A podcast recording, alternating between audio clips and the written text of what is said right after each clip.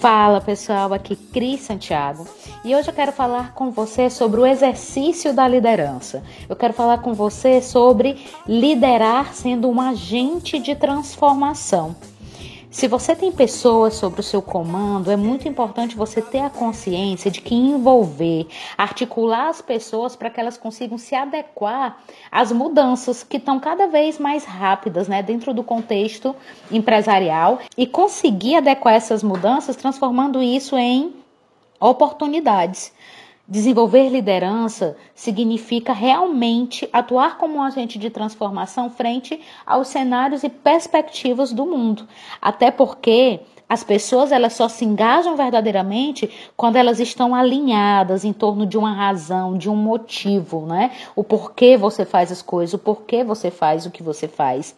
E para que você possa ser um líder, um agente de transformação, para que você possa exercer essa liderança transformadora, é muito importante você estar tá pautado, fundamentado em três pilares.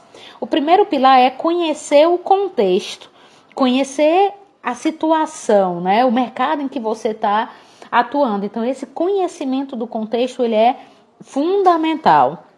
O segundo é autoconhecimento, é eu me conhecer, é eu saber meus pontos fortes, é eu saber as minhas fragilidades enquanto líder, porque em cima disso eu vou poder performar melhor.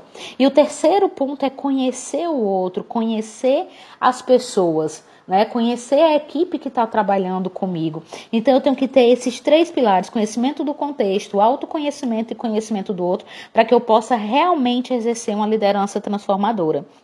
E minha dica para você é: para um minutinho, anota esses três pilares e perceba como é que você está em relação a cada um deles, o quanto você se conhece, o quanto você compreende o contexto e o quanto você conhece as pessoas que trabalham com você.